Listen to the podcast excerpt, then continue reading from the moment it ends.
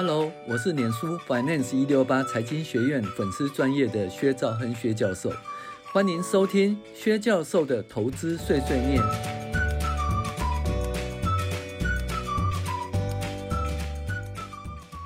各位网友，大家好，我是薛兆亨薛教授，我们继续圆满人生的个人理财第五集复利的魔术。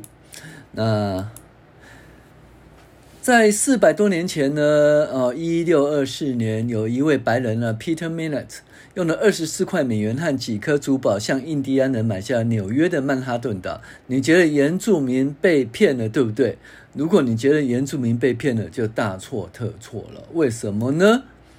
假如当初原住民将这些钱存在银行，哦。定存利率是百分之八，或者投资标普五百的 ETF，每年取得百分之八的报酬。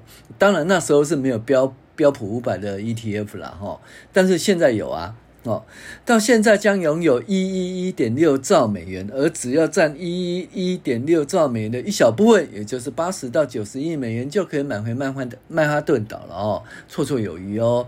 那这个故事告诉我们说，互利的魔术，不可思议的力量，难怪爱因斯坦说，宇宙间最神奇的力量就是互利的力量。他甚至说，互利的世界是第是世界的第八大奇迹哦。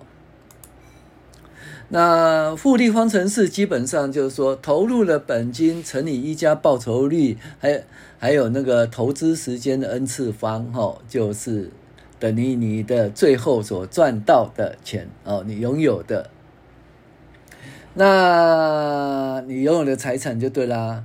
那所以它有三大要素，第一是投入本金，哈，那什么叫投入本金呢？基本上收入减支出后的储蓄哦，可投资的金额，哈。就我们讲说，第一阶段呢，哦，你必须要做那个怎么讲？诶，主动所得时期哈，你就必须要收入减支出后哦，储蓄可以投资的金额，投入的本金。那基本上是增加收入与减少开支就可以提高投入本金哦。好，然后呢？那很多人认为说，年轻人根本没什么钱呐，可能每个月仅有几千块钱呐，或者万把块，根本没办法跟五五六十位年长者动不动就每个月投资几万块甚至几十万来比哦。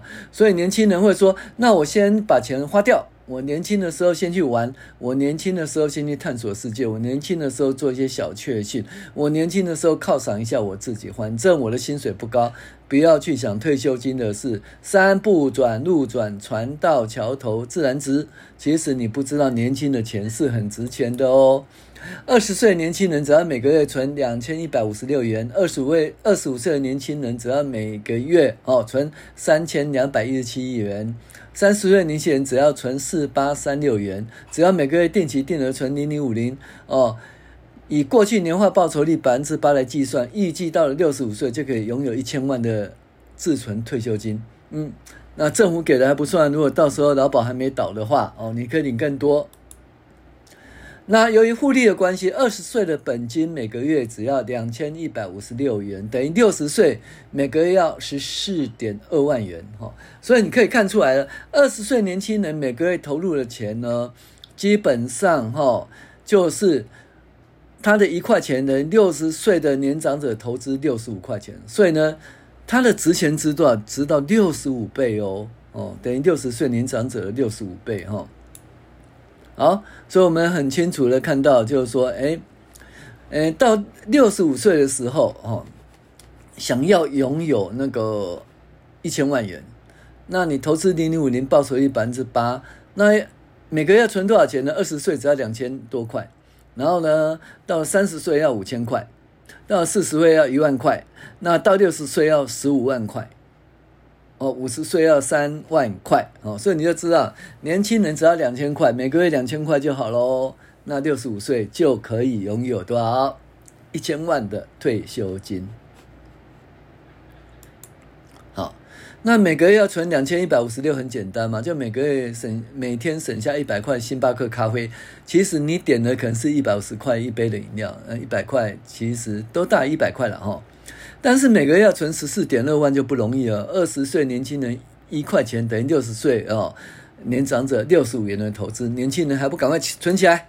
好，那年轻人一定要要怎么办呢？要勤记账，然后对于每笔支出呢，哦，要平心自省，这个支出到底是需要还是想要？哈，凡是想要都是可以节省下来，每个月只要节省一杯星巴克，未来退休金就有着落了。其实退休金没有那么痛苦，只是稍微克制一点而已哦。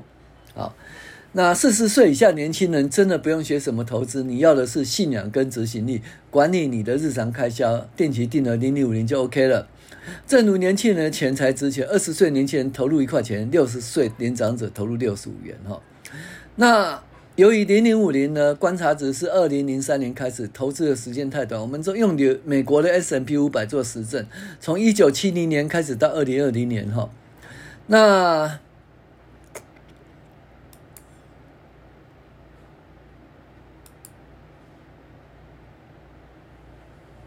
如果说你呢只投资一年呢，那你过去五十年来呢，呃。运气最好呢，可以投到五十二点九的报酬；运气最衰呢，会多少？赔四十四点八的报酬。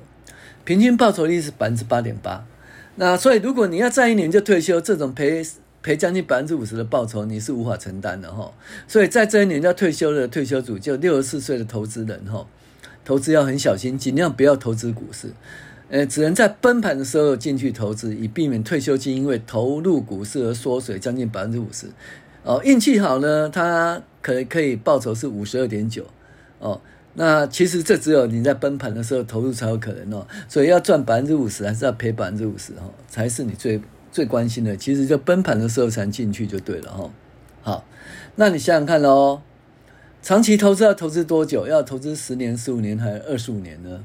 好、哦，那很明显一件事呢，投资一年呢，它最就是它最大报酬率会五十几趴，最小的报酬率会赔四十四趴，将近五十趴哈。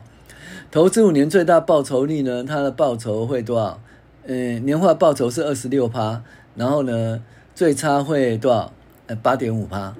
那投资十年呢，最好报酬是十六点八趴，最差是五点一趴。好，投资十五年以后就不会赔钱了，它报酬率呢会多少？最好是十五点七趴，最差是一点八趴。那可是，一点八趴其实还不能还不够满意，对不对？投资二十年的话，最好报酬是四点四趴，那最差报酬是二点八趴，二点八趴就定存而已了哦。那持有二十年，如果最衰是二点八趴，持有二十五年呢，最好是多少？是三趴，最差是六趴，呃，大概是这样子。每年六趴其实就是算是满意的满意的投资水准，最衰嘛，对不对？所以答案就是说，长期投资要多久呢？大概二十五年以上，哈。那，所以呢，基本上如果说呃能够投资二十五岁，也就是说二十五年，也就四十岁的投资人呢，基本上你只要长期持有投资二十五年以上呢，哦，那你的报酬就会很满意喽。那平均就是最差的报酬率，平均年报酬率是百分之六，最好是十三趴的年报酬率，平均报酬率八点六，所以四十岁哈。以前四十岁以下呢，就就尽量投资就对了哈，因为基本上投资二十五年的报酬将真的相当满意了哈。那四十岁呢，他基本上投资多少呢？就是每个月呢要投资一万一千三百九十九元哦，也就是每个月呢要一万两千元呢，这个做零零五零的定期定额就对了哈。那所以这个也是不少钱了，四十岁，因为如果二十岁的话，哈，其实只要两千多块，哈，四十岁就要一万两千块了。但是比起五六十岁的话，五六十岁要准备更多钱，而且风险更大，因为他没没办法说，哎，投资二十五年，哈。那。四十岁以前投资你就不用怕哈，因为你不要在乎高大盘的高点还低点，有钱就再投入。等到你退休时，这些高点跟低点都是什么谷底或者半山腰，不用太介意，不用太介意哈。你想想看哦，你看哦，基本上呢，年年化投资报酬率大概是百分之八，百分之八对不对？可是你的报酬率可能会高于它或低于它，对不对？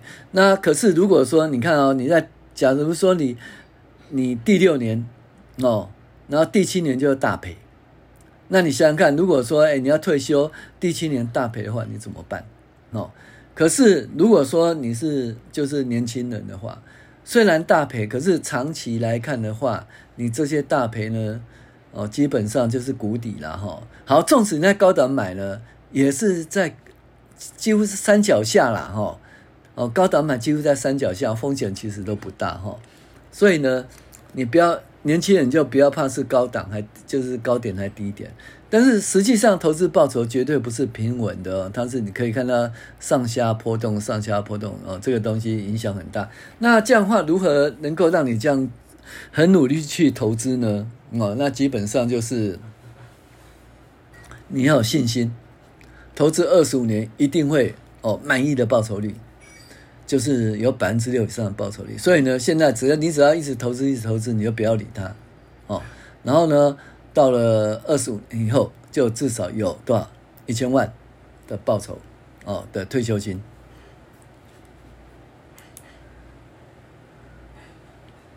那如果四十岁以上呢，到五十岁还想存退休金，就不能随时乱投资喽。因为如果没有哦。在最衰，如果是在最衰点投资，你的报酬可能是负数哦。不但没有满意的退休金，还可能蚀本哈赔本。就好像说，呃，在二零二零年的呃一月到三月那时候买进人，哇，那时候不是股市很热吗？哦，一万八千点啊，台积电大家喊到一，呃，会涨喊到一千块哈。结果很多人呢就把退休金啊或者定存啊几千万就把它丢下去，就丢下去的结果会不会蚀本？会不会？会啊，对不对？纵使你是投资零零五零的 ETF，会不会赔钱赔很多？会啊，哦，所以呢，你基本上如果说你是五十岁以上想要存退休，你就不能随时投资，不能乱投资，你必须要相对低档投资。所以你要怎样？你要看五线谱啊，哦，或者金字塔投资法哈。那在悲观期以下买进哈，那这样的话就可以。真的要投资就是要等，等了也没关系哈，因为基本上大赔钱跟等，你到底要什么？你看你等啊，等了三个月以后，就就低档啦，就低档可以进来了哈。OK，那避免最衰的结果，就在高于平均报酬率百分之八的结果，就必须要低点买进，低点买进风险较小，也更安全，付出大家等了两三年才可以进场就对了，好。那我们有讲过，四十岁以下年轻人不用学什么投资理论与投资技巧，你只要的是投资信仰与执行力。每个月就定期定额投资零零五零就好了，有多余的钱就在投资零零五零就 OK 了。但是四十岁以上，尤其是五十到五十五岁人投资人，就必须学会投资的理论与投资的技巧。因为五十到五十五岁投资人面临的风险较高，所以必须要判断相对高低点能力。我们会介绍五线谱及股市地图，还有金字塔投资法，让你拥有相对低点买进的能力，让你的投资风险降低，也更能够保护本金的安全。哦，唯一的代价就是要等，哦。避免在还没有达到财务自由以前就摔了一跤。我是薛章薛教授，谢谢您的收听。